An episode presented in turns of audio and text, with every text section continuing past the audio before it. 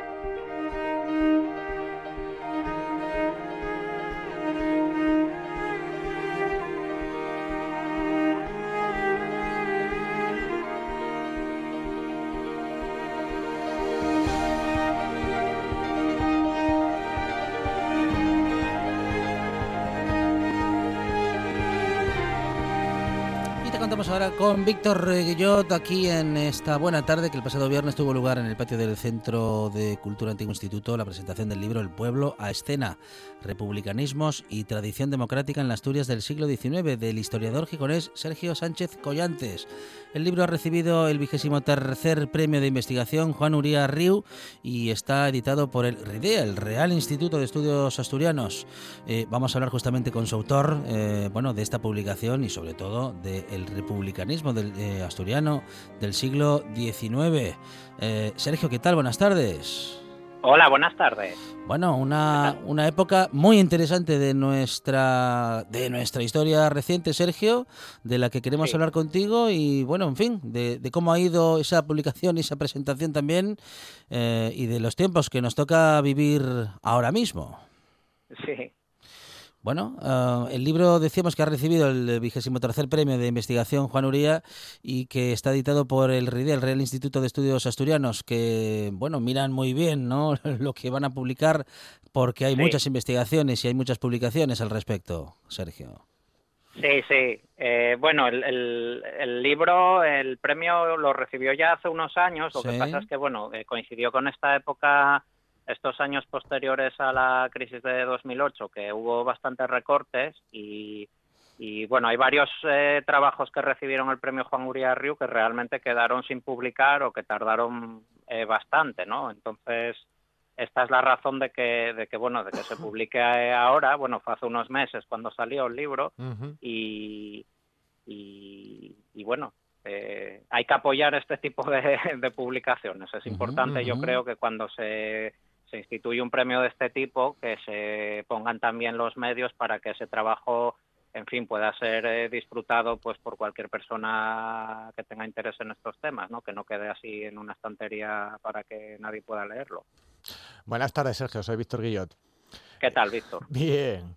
Bueno, nada, una de las preguntas inevitables es la siguiente a la luz de los acontecimientos que estamos viviendo estos días. ¿Qué nos queda de aquel viejo republicanismo en el actual movimiento republicano?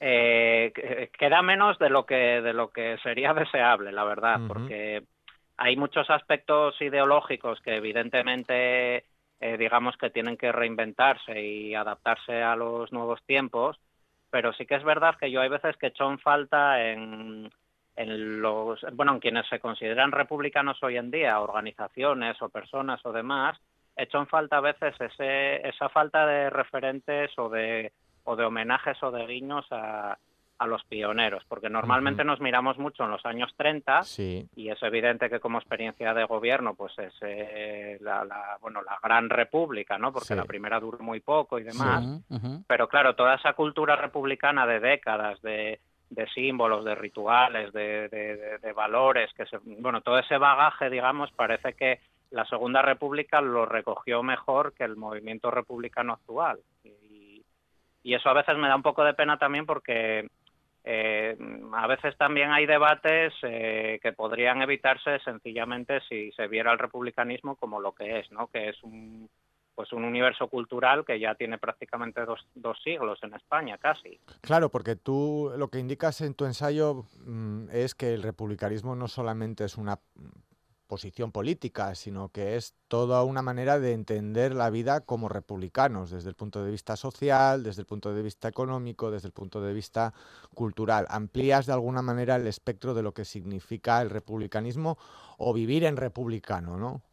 Sí, sí, yo creo que esto es importante. A nosotros yo creo que nos amueblaron eh, la cabeza de una determinada manera ya desde que vamos al cole y entendemos la política, bueno, los partidos, las elecciones en el sentido así más clásico y ya hace unos cuantos años que quienes estudian eh, las culturas políticas, de hecho, de hecho, se usa mucho este término, ¿no? Culturas políticas, hay mucho debate sobre qué es lo que implica esto, pero lo que está claro es como que abarca muchas más cosas que la política en un sentido tradicional, o sea que más allá de los partidos y las elecciones, pues hay eh, en fin, todo un universo de, rituales, de, símbolos, de valores, de conductas, de, prácticas sociales, de formas de, socializarte, de, entender la propia historia, o sea, tus visiones del pasado, pero también las del futuro, o sea, incluye un poco todo esto, tanto si hablamos de republicanismo como quien estudie, por ejemplo, el anarquismo o el socialismo o el carlismo, o sea, cualquier cultura política de izquierdas o de derecha es mucho más que partido. A ver, para este tema yo creo que lo importante es que nos quitemos la idea de asociar el republicanismo solo a la primera y a la segunda república. claro. Bueno, interesante también el concepto que desarrollas ahora mismo, muy preciso, pero poco recorrido, digamos, hasta ahora respecto de una, en fin, una, una forma de ver el mundo, una condición política, una posición política que no necesariamente es solamente una ideología, Sergio. Sí, es mucho más, sí, efectivamente es mucho más.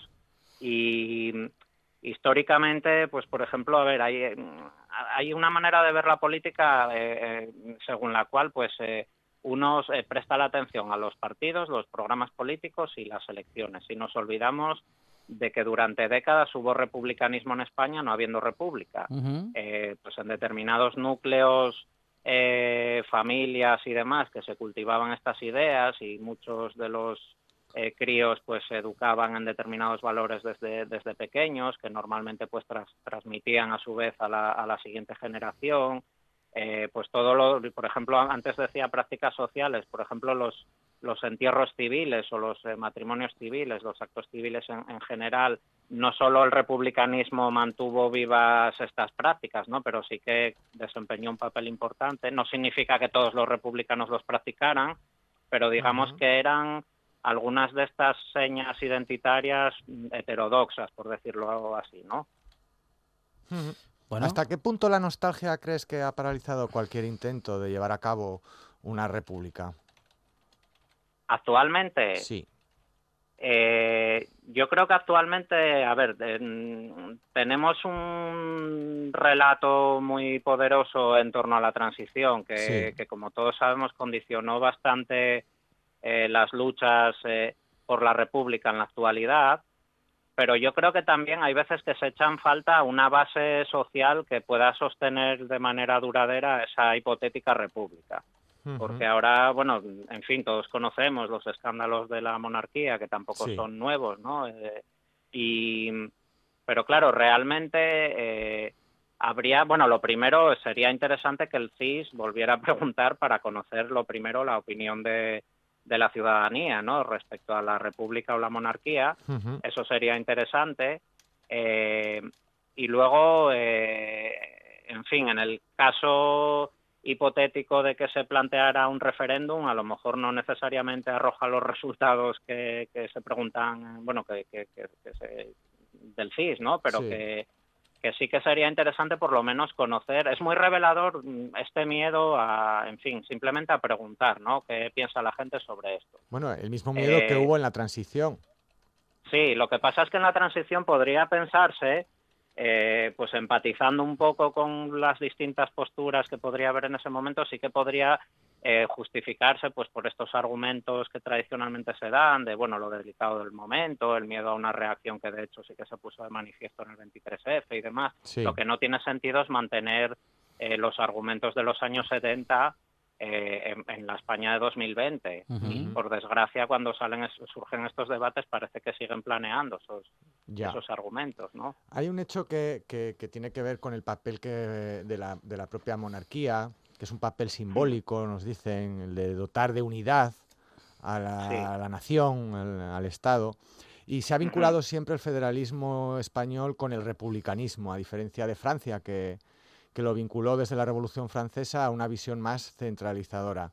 ¿Cualquier república futura en España implica tener en cuenta una concepción federal de nuestro país?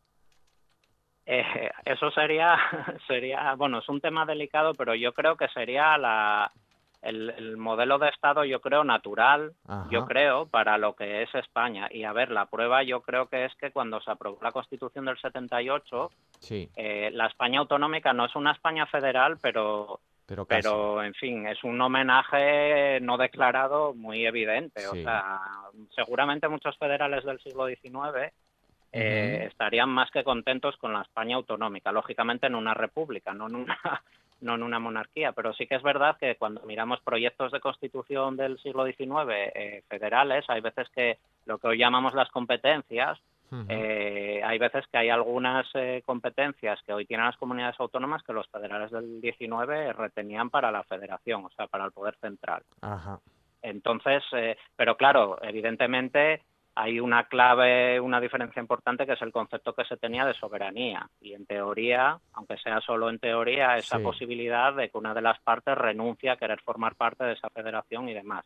Esto es algo con lo que hoy no se transige, ¿no? Cuando se debate sobre si hablar de naciones o de nacionalidades, o sea, al final detrás de esto lo que lo que subyace es eso. Claro. Pero pero pero a lo mejor bastaría con reconocer lo que por otro lado parece que es evidente para que a lo mejor eh, todo el mundo encontrarse acomodo eh, más, eh, en fin, menos a disgusto en una España de, en fin, de distintos pueblos y culturas, ¿no? Sí, sí. Volviendo un poco al, al, tema de actualidad inevitable, eh, mm. este, vamos a poner entre comillas, exilio, mudanza, huida, no sabemos todavía con qué denominación aplicarlo, pero es inevitable que desde una perspectiva histórica hacer esa valoración como un paso hacia la, hacia la Tercera República o simplemente como una contingencia borbónica.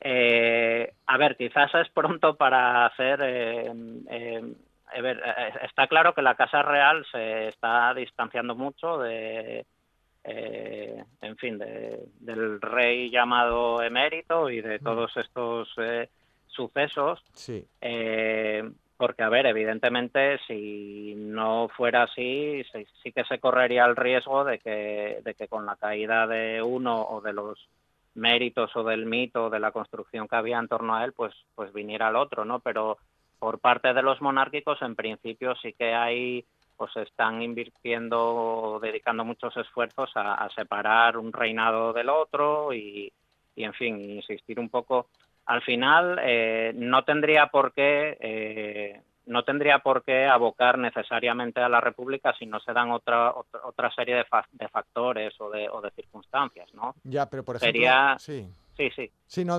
la reflexión que, que me induce lo que estás diciendo es la siguiente. Eh, como símbolo que ha supuesto la monarquía de, Juan Carlos I, había un relato que construir. Todos los símbolos necesitan de un relato para que tengan significado, si no serían hmm. símbolos vacíos. Eh, o significantes sin significado.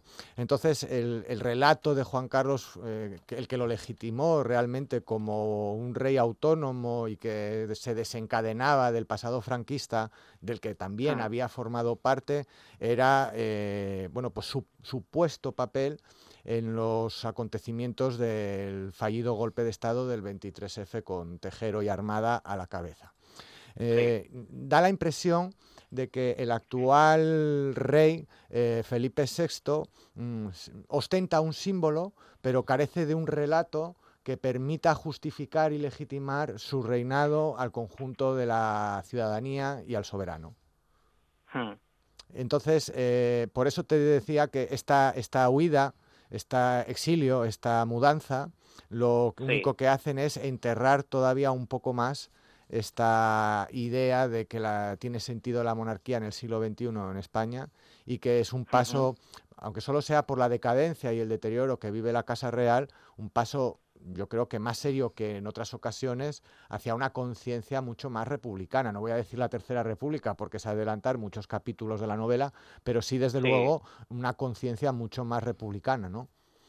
Sí, a ver, yo creo que eso sí que puede incidir. Eh, lo que pasa es que este país hay veces que, que, es tan, caprichoso que lo que parece que va a ser lo más natural a veces nos sorprende la, la, la historia, ¿no? Pero sí que eh, yo creo que sí que es evidente que esto debería incidir en un aumento de la opinión republicana, ¿no? de que la opinión republicana gane más peso. Entonces, sí que a medio plazo eso podría desembocar, por lo menos, a ver, hay, un, hay, hay, hay varios actores aquí, en fin, aparte de lo que piensa la ciudadanía de a pie, hmm. eh, en fin, las grandes fuerzas políticas también tienen un papel, aunque muchas veces se mueven también en función de la opinión pública, ¿no? Entonces, sí que es verdad que si la opinión republicana ganase terreno de manera muy clamorosa, eh, quizás el eh, PSOE podría llegar un momento en que se replanteara, más que el PSOE en sí, quizás las nuevas generaciones más jóvenes del mm. PSOE, que a veces no se sienten tan ligadas a ese relato o que creen a lo mejor que, el propio futuro de su partido pueda no sé, ahí se tendría un papel importante. Sí que es verdad, a ver, la, la Constitución, en fin, recoge unos tiempos y unos procedimientos y sería interesante que en unas elecciones generales hubiera un partido que no tuviera un peso testimonial, sino un partido que tuviera incluso opciones de gobierno, aunque, aunque fueran un gobierno de coalición con peso, que llevaran el programa el, hacer un referéndum. Eso sería un quizás un reclamo movilizador interesante y, no sé, sería, vamos, eh, bueno, la verdad es que sí. Mm, da la impresión de que... Referéndum, a ver, a ver. Sí, no, da la impresión de que se producen ciertos factores mm, que, propician que a medio plazo o a largo plazo este cambio se produzca. Es decir, el PSOE no ha dejado de ser republicano, al menos en sus estatutos, aunque luego, mm, bueno, pues trate de mantener una posición neutral. Y es un hecho bastante relevante que Pedro Sánchez en este asunto mm, prácticamente se haya lavado las manos y haya dejado en manos de la Casa Real que, que resuelva sus propios asuntos dentro de un marco legal. Y, y, lo hace además en una coalición de gobierno con un partido abiertamente republicano y con un conjunto de fuerzas de corte nacionalista más o menos o independentista como es Esquerra Republicana y el PNV que desde hace mucho tiempo expresan su vocación republicana y casi hasta su antimonarquismo en los medios de comunicación. A eso hay que añadirle pues el movimiento obrero tal y como está y también un movimiento feminista que también es abiertamente republicano. Es decir, da la impresión de que si empezamos a analizar todos estos elementos que conforman la política española en sus distintas escalas, local, autonómica y nacional, empieza a haber paralelismos con ese concepto de democracia republicana, ese concepto de movimiento obrero o de feminismo o de otros movimientos sociales, incluso los identitarios, a distintos, a distintos niveles, mm, tan intensos como los hubo eh, o precedieron a la revolución del 68.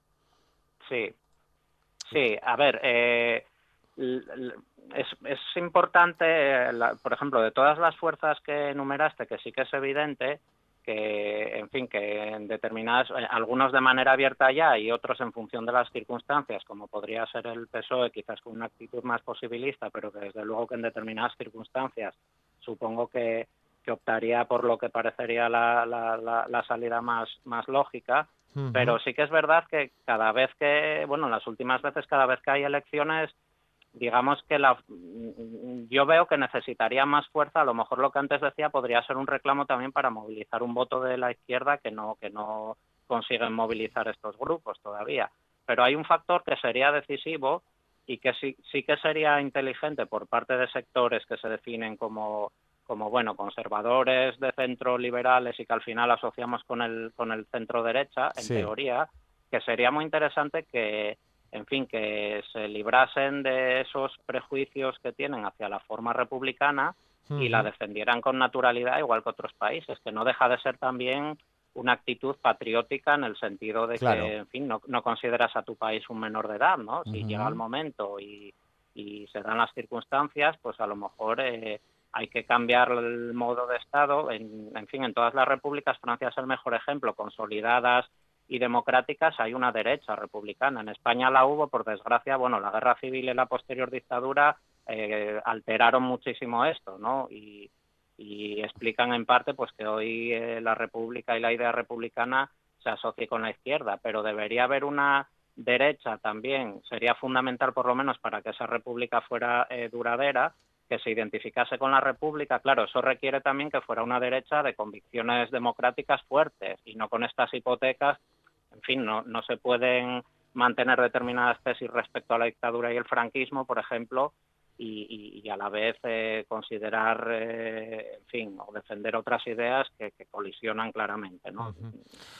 y, únicamente con referéndum se puede llegar a una modificación tan importante del estado de las cosas. Eh, bueno, eso parece un reclamo, por, parece un, reclamo de hace muchos años, ¿no? que lleva muchos años por parte de, bueno, por parte de una parte, valga la repetición, de la sociedad, pero tampoco es la única manera de adentrarse en cambios tan grandes y por otra parte, Sergio, tampoco, es decir, tampoco tendríamos una república automáticamente eh, sin monarquía. Bueno, hay otras formas hmm. de gobierno sin monarquía que no son necesariamente una república. Sí, a ver, yo creo, no, pero un referéndum, yo lo digo porque sería, digamos, la manera eh, oficial y más contundente, digamos, de pulsar la opinión del país. Evidentemente, a ver, el cambio yo creo que requeriría unas eh, elecciones a cortes constituyentes, que podrían ser convocadas por un gobierno que llevase en su programa, por ejemplo, esa convocatoria y que arrojara un resultado indiscutible y aplastante y se diera paso a, a lo otro, ¿no? Pero pero bueno, lo de conocer la opinión es importante porque al final hay un montón de encuestas, de sondeos. eh, hace cinco años se dejó de preguntar y precisamente las encuestas del CIS lo que empezaban a arrojar era que había una franja de edad ya en la que la República eh, obtenía un porcentaje mayor que la monarquía. Y curiosamente era esa franja de edad, pues no sé ahora de memoria si era entre los 18, los 29 o 30 años. O sea, es decir, era precisamente la gente que no votó eh, la Constitución del 78, digamos un poco más, aunque hubiera nacido en esa época, ¿no? Pero más desvinculada, digamos, de... Entonces eh, es evidente que si hay un cambio generacional, eh, pues a lo mejor las aspiraciones de esas nuevas generaciones son otras. Y tampoco debería haber ningún miedo a preguntarlo. No sé. Esto es algo que cuesta entender ya hoy en día, ¿no? En la, en fin, dentro de la Unión Europea y demás, no sé, que se pregunte y que se actúe en consecuencia. Cada vez que nos adentramos en eh, bueno en este tipo de, de debates o de conversaciones eh, respecto de la historia, eh, tenemos una reflexión bastante parecida cada semana, ¿no? Y es esta mm. pregunta, Sergio, casi obligada. Mm, ¿Hay un republicanismo mal entendido porque hay un republicanismo mal explicado? quizás el problema de hoy de hoy en día y el de toda la historia del republicanismo, no solo en España sino en Europa, es que la palabra república y el término republicanismo no dejan de, en fin, de encerrar cierta polisemia, porque eh, podemos limitarnos a, una, a la definición más simple y hablar, bueno, pues de un modelo de Estado, de una forma de gobierno, como se decía en el 19, alternativa a la monarquía, bueno, y a otras que podrían darse, pero luego al final eh, cuando, en fin, por ejemplo, estudios actuales sobre el republicanismo reciente, estudios profundos, digamos, eh, realmente no hay. Se leyó en la tesis de Cantabria hace unos meses una tesis sobre el republicanismo del exilio y la transición.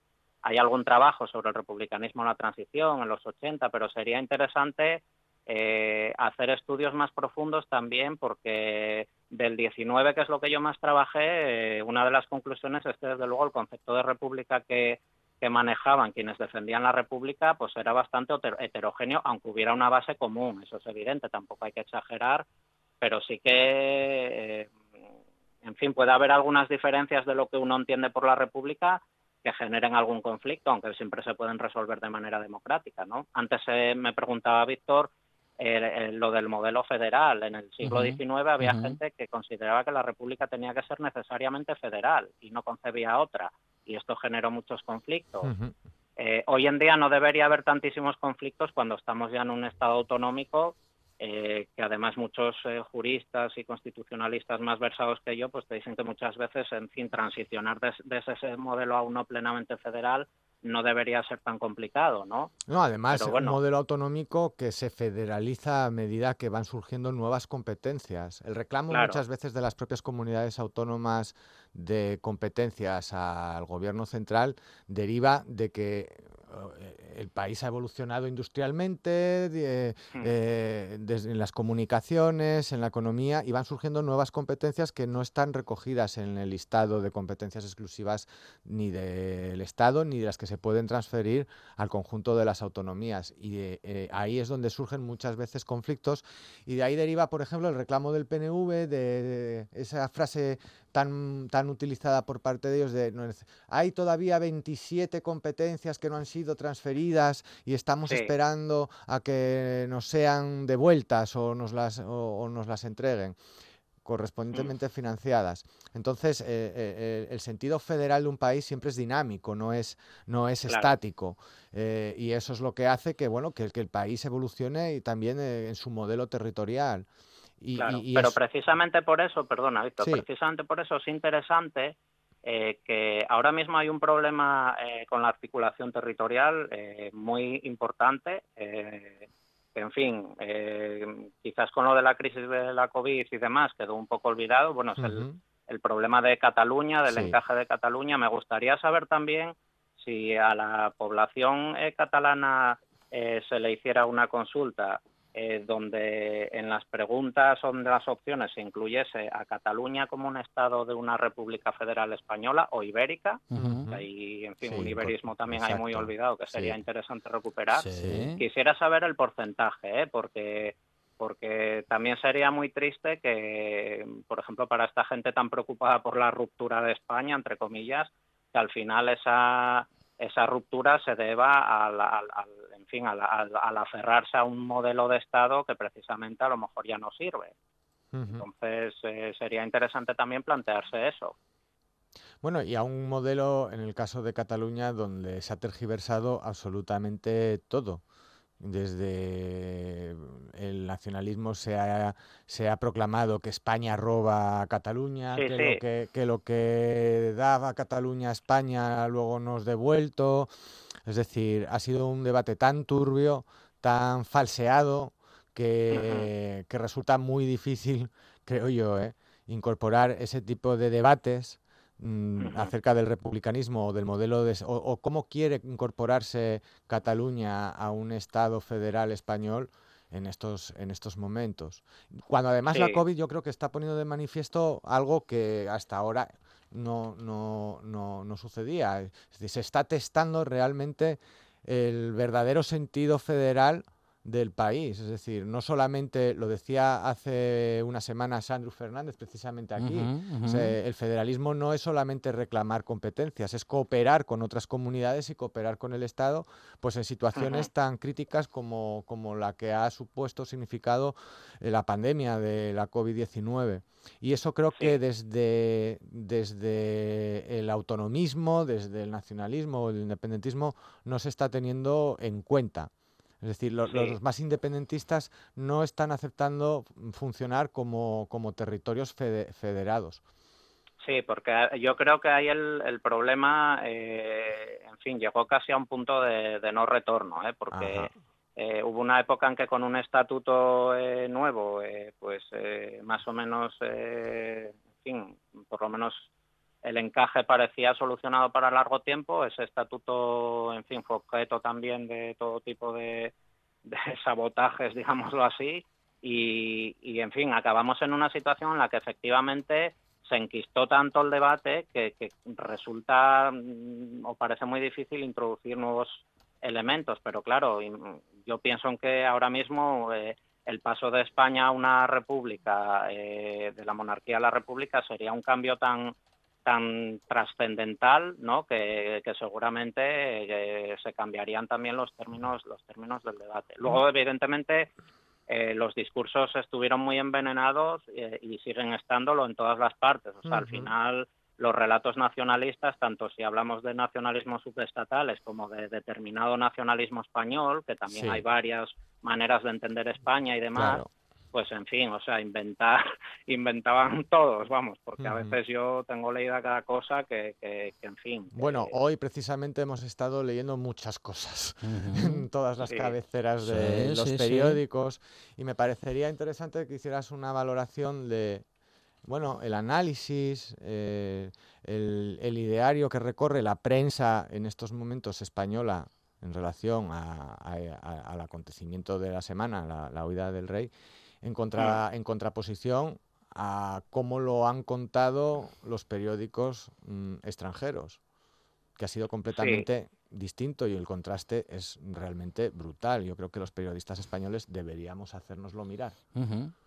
Eso, eso, eso con, bueno, con el tema de la monarquía y con otros, pero es ya una constante de hace años, ahora llama mucho la atención, pero ya desde, bueno, desde el caso Corina y demás, que al final sea la prensa extranjera la que Siempre puede haber algún periódico español que no, o sea, que sí que informaba, pero bueno, pues a lo mejor porque se le catalogan determinado, pues este es de izquierdas, da la visión que tal, ¿no? Pero hay veces que las noticias son las que son y debería darlas igual la prensa de izquierdas o de derechas, aunque por tus convicciones políticas te guste más o menos lo que está pasando, ¿no? Es como si, yo qué sé, si en una España republicana hay un escándalo del presidente de la República, pues por mucho que le duela a los republicanos, en fin, mm, la prensa tendría que, hacer su papel.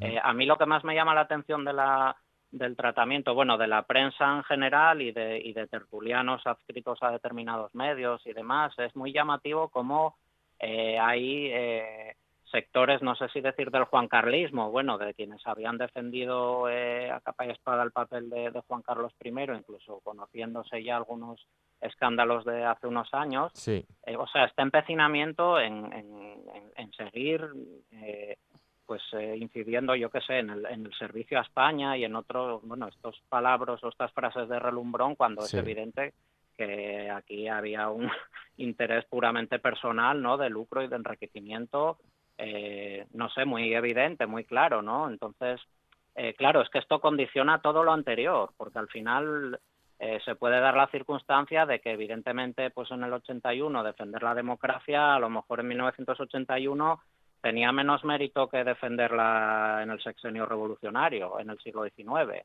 a lo mejor tenía más mérito Amadeo de Saboya que, que en fin que, que haya reyes a finales del siglo XX que abracen la democracia porque realmente si lo hacen es porque en fin con ello va la dinastía y va el trono. Claro. Es que es así no entonces eh, claro, llega un momento que es muy difícil deslindar eh, cuáles son los intereses reales que pueden mover a, un jefe de Estado eh, vitalicio de este tipo, ¿no? Se está tratando de alguna manera de desvincular todo, todo lo que sucede en torno a Juan Carlos I de la Casa Real como institución que representa casi más a la monarquía que el propio Felipe VI. Hmm. ¿No tienes esa sensación de que eh, mm, es la única manera de defender la institución? Convertir la Casa Real como en un ente vacío, abstracto, ¿eh? que está ocupado ahora por un señor que se llama Felipe VI de Borbón, pero que en realidad lo que quien, quien representa y ostenta el papel de la monarquía es la Casa Real y no tanto el rey que ocupa el trono. A ver, eh, sí, lo que pasa es que, bueno, realmente, bueno, eh, la, Casa Real, eh, en fin, no la, o, el jefe de la Casa Real y el organigrama de la Casa Real y, y, lo que hacen o dejan de hacer realmente tampoco lo decide el Parlamento, ¿no? Claro. El presupuesto, en todo caso, es lo único que sí, se Sí, pero, pero al final, quiero decir, el rey se supone que pone... Se está equivocado como jefe, no, a ver, igual me explique mal. Lo que quiero decir es que al final, o sea, no va a haber nadie, por ejemplo, al frente de la Casa Real que no sea de la plena confianza del monarca de turno en un momento dado. Entonces, eh, lo que significa esto es que, o sea, al final, quiero decir, puede dar la impresión o puede haber muchas estrategias para tratar de desvincular lo que es la Casa Real de lo que es el rey, el trono, la institución monárquica y demás, pero bueno, al final tampoco nos tenemos que perder en esos vericuetos porque al final, bueno, igual resulta ahora también que, eh, o sea, que, que no, que, también puede servir para, para esculpar a otro, otras figuras o, en fin, al entorno, digamos, del rey emérito, cuando realmente, en fin, miramos un poco esto con perspectiva y es que al final el, escándalo de Juan Carlos I es el último de un eslabón, eh, o sea, de, de un eslabonamiento de, escándalos y de, en fin. Luego, eh, a la hora de debatir sobre esto, eh, evidentemente las ideas que tenga cada cual van a condicionar mucho la forma de ver las cosas. Esto es evidente también. Antes, antes hacía referencia Víctor a, bueno, al papel, desde el punto de vista de quienes defienden la monarquía, el papel que se le atribuye de garante pues de la unidad, de, este tipo de cosas. O sea, hay argumentos que un constitucionalista te dará de por qué una república o una monarquía puede tener sentido en el siglo XXI y te pondré ejemplos de países europeos y demás. Pero bueno.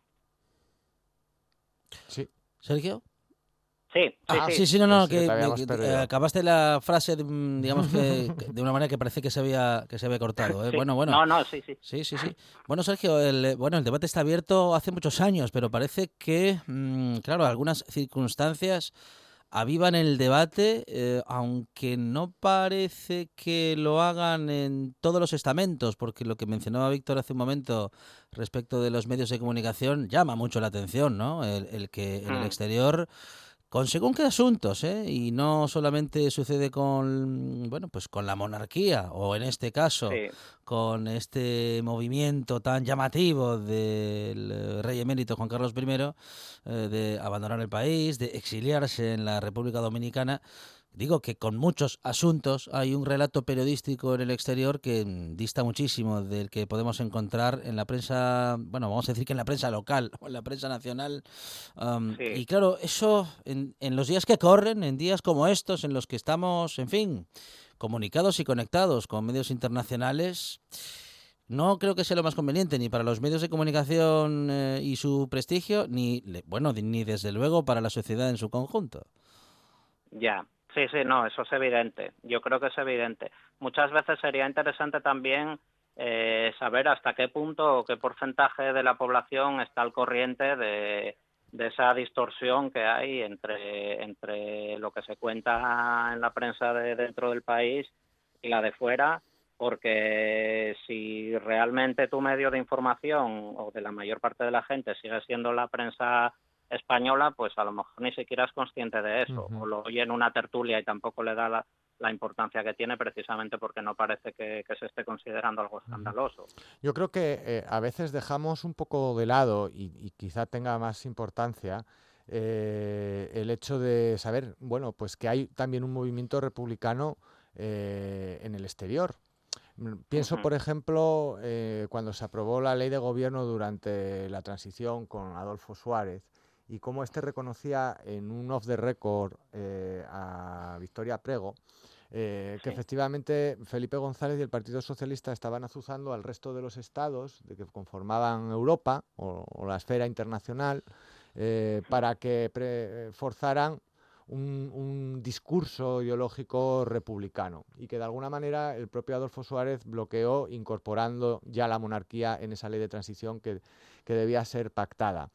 Eh, tengo la impresión de que a veces nos falta también mm, saber un poco, o, al movimiento republicano, qué capacidades tiene en el exterior para, para que exista ese reclamo por una república en un futuro en España que, que desde luego es un paso de modernización del propio país.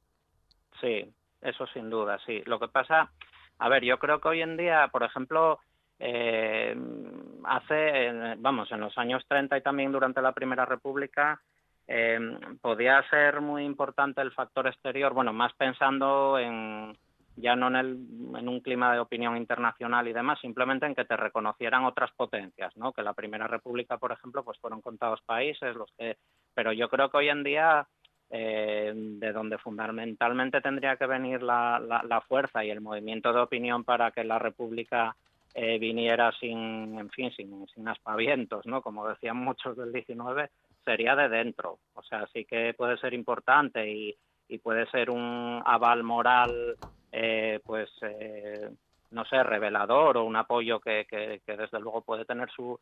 su pero vamos, la clave yo creo que es que dentro del país, pues en el momento en que surja la opinión, pues, pues, en fin, siempre puede haber eh, manifestaciones, puede haber actos que se convoquen y demás, pero lo decisivo sería que cuando se pulsa la opinión, sea eh, en las urnas, sea con sondeos, con encuestas, con un referéndum o lo que sea, eh, en fin, que esa corriente de opinión pues tenga el peso que nos puede parecer a algunos lógico que debiera tener.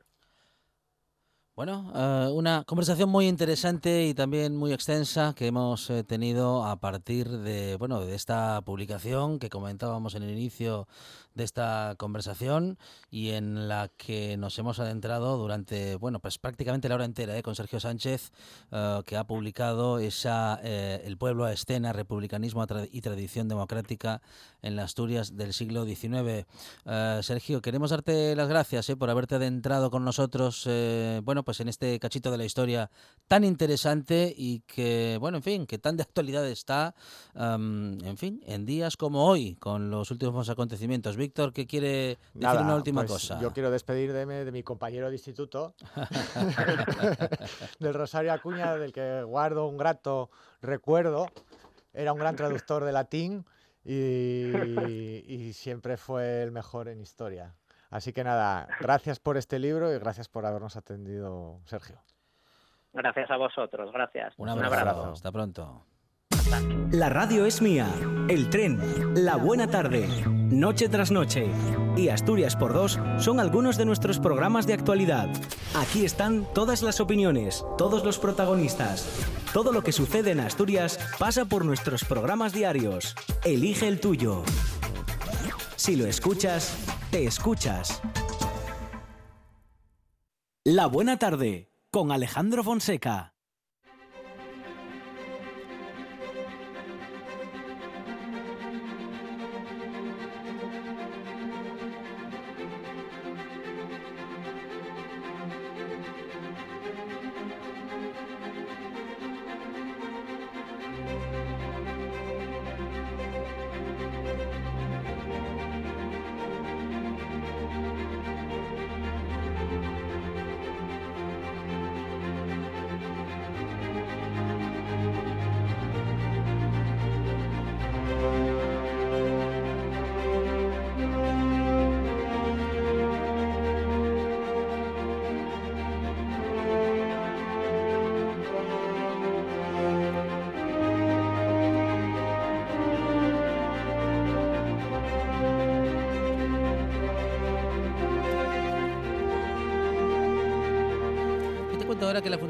Salas inicia una nueva campaña de excavaciones arqueológicas en el castro de Álava Salas, asociadas al proyecto Beriso, del que hablaremos ya con Rubén Montes. Rubén, ¿qué tal? Buenas tardes. Buenas tardes. Bueno, Rubén, ¿qué es el proyecto Beriso? A ver. Bueno, es un proyecto que, que trata de, es un proyecto patrocinado y y promovido por la Fundación Valdesada en colaboración con otras instituciones como, como la Fundación Banco Sabadell y bueno, instituciones científicas como la Universidad de Oviedo, la Universidad de Granada o el CSIC, que lo que pretende es un estudio, el estudio de, del poblamiento, vamos, de la de la minería de la minería en la zona de Salas y Belmonte del poblamiento asociado en época protohistórica entendiendo como tal pues bueno lo que es toda la edad del hierro y la, los momentos los primeros momentos de la presencia romana en Asturias. Bueno por lo tanto eh, para acrecentar y profundizar en el relato de bueno en fin de cómo se vivía en esa época en nuestro territorio eso es. Eh, vamos, es un, se trata de un proyecto, vamos, con actuaciones eh, modestas, pero que se, que se van prolongando en el tiempo de manera plurianual, con campañas estivales y que después, bueno, se, se proyectan en estudios, digamos, de, de gabinete o de laboratorio a lo largo del año, de manera que se puede ir, bueno, componiendo un poco los modos de vida de, de, las gentes de aquella época. Eh, llevamos cuatro años con esto, cuatro, cuatro campañas de excavación. La primera de ellas eh, la hicimos en el castro de, de Penaguda, en el Concejo de Belmonte. Y eh, a partir de, del siguiente año, y este ya es el tercero, estamos con campañas en el castro de Alaba, en, Salas. Bueno, ¿y qué hemos, qué hemos aprendido hasta ahora de nuestra vida en esta parte del territorio, eh, bueno, pues en aquellos años, Rubén? Pues en el caso del Castro de, Penagudo, a pesar de que bueno la campaña fue una campaña reducida unas pocas semanas hace varios años, pues sí que conseguimos establecer la cronología del, yacimiento, que curiosamente, a pesar de estar directamente inserta en un gran complejo minero que, que alcanzó su, su, plenitud en época romana, es un, es un yacimiento que no parece que haya convivido con, ese, con esos momentos, sino que se remonta a los primeros momentos del primer milenio antes de Cristo, es decir, a, la primera edad del hierro. ¿no? Estamos hablando de los siglos 8, 5 antes de Cristo y al menos en lo que exploramos en, por aquel entonces eh, es la única, la única época en la que parece que estuvo ocupado el sitio. ¿no? Bueno. por lo que se refiere al Castro de Alaba, donde estamos, eh, digamos que corresponde a un momento ligeramente posterior, es decir, a la segunda edad del hierro. Las cronologías que por el momento tenemos, tanto de los materiales extraídos como de las, eh, de las dataciones carbono 14 que, que fuimos haciendo, nos sitúan en los siglos 4, 2 antes de Cristo, sin que parezca de momento que haya ocupación más antigua y sobre todo sin que haya presencia, parece que se atestigue presencia romana alguna. No hay ningún material ni hay indicios de que, de que haya sido un castro romanizado, digamos. De modo que, ah, bueno, no modificamos eh, las teorías que hasta, que hasta ahora teníamos, ¿no? El conocimiento se sigue profundizando, pero no, no modificamos nada de manera fundamental, Rubén. Bueno, no, simplemente estamos, es una zona que además el conocimiento de la del hierro en esta, en esta zona del Narcea es escaso, hay pocas intervenciones arqueológicas, la verdad, bueno, realmente se reduce a algunas intervenciones en lo que es la cuenca alta, ¿no? como San Chuis y a las de, a las del Castro de, eh, un castro en Belmonte que se excavó recientemente, eh, Migaña, perdón, que no salía el nombre, y las intervenciones eh, que están enmarcadas en el proyecto Briso.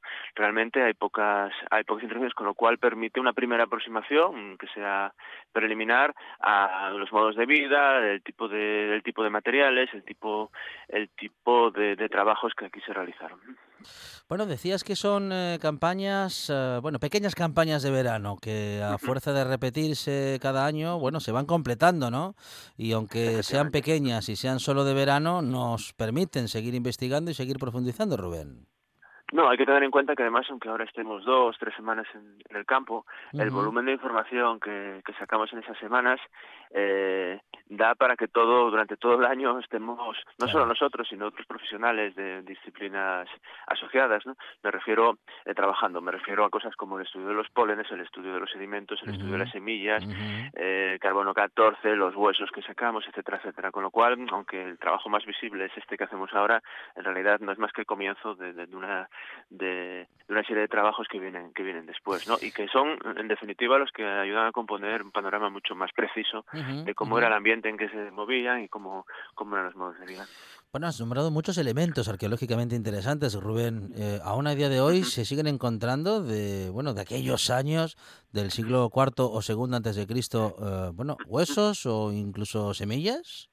Sí, sí, en este, en este caso, vamos, lo que, lo que hacemos es de todos aquellos eh, estratos arqueológicamente fértiles, extraemos muestras que eh, procesamos, en este caso lo hacen los laboratorios especializados del Instituto de Historia del CSIC, y bueno, pues sí, se recuperan, efectivamente, se van recuperando algunas semillas que nos permiten saber qué tipo de cultivos, qué tipo de cultivos en los que desarrollaban estas gentes, se eh, se recuperan pólenes, o se pueden identificar pólenes en los sedimentos que permiten reconstruir ese paisaje, cómo era la vegetación circundante, y sobre todo los huesos, que hay una colección bastante abundante, en este caso de, de Alaba, pues nos permite saber cuáles eran los animales, las especies que consumían.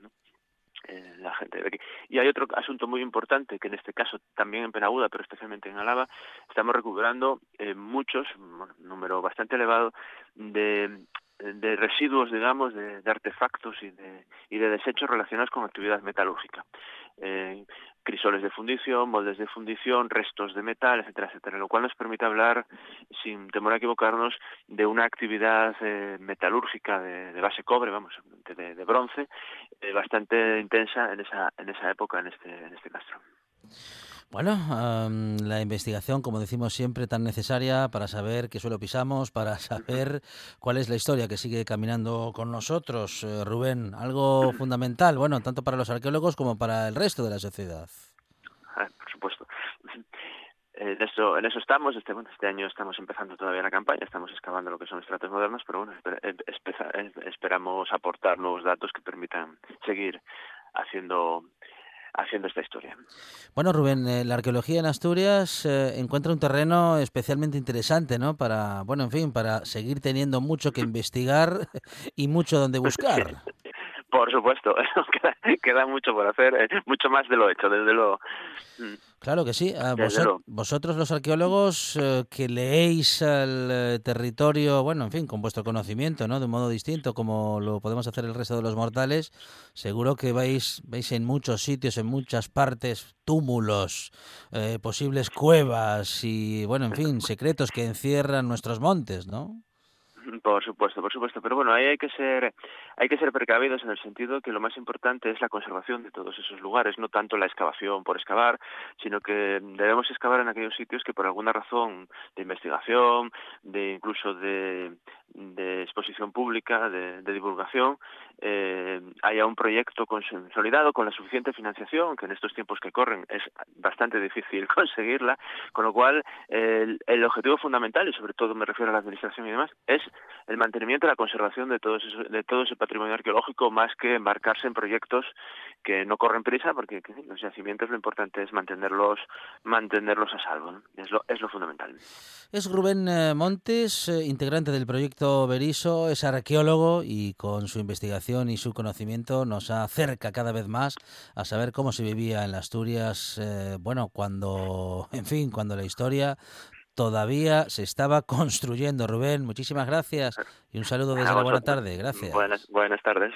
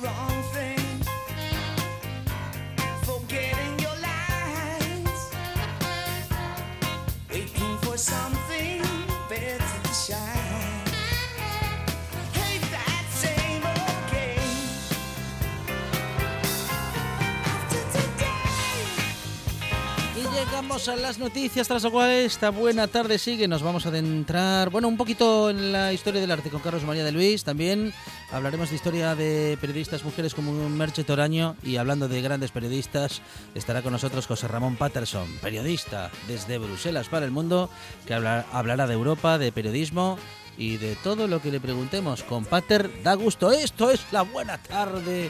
Y sigue.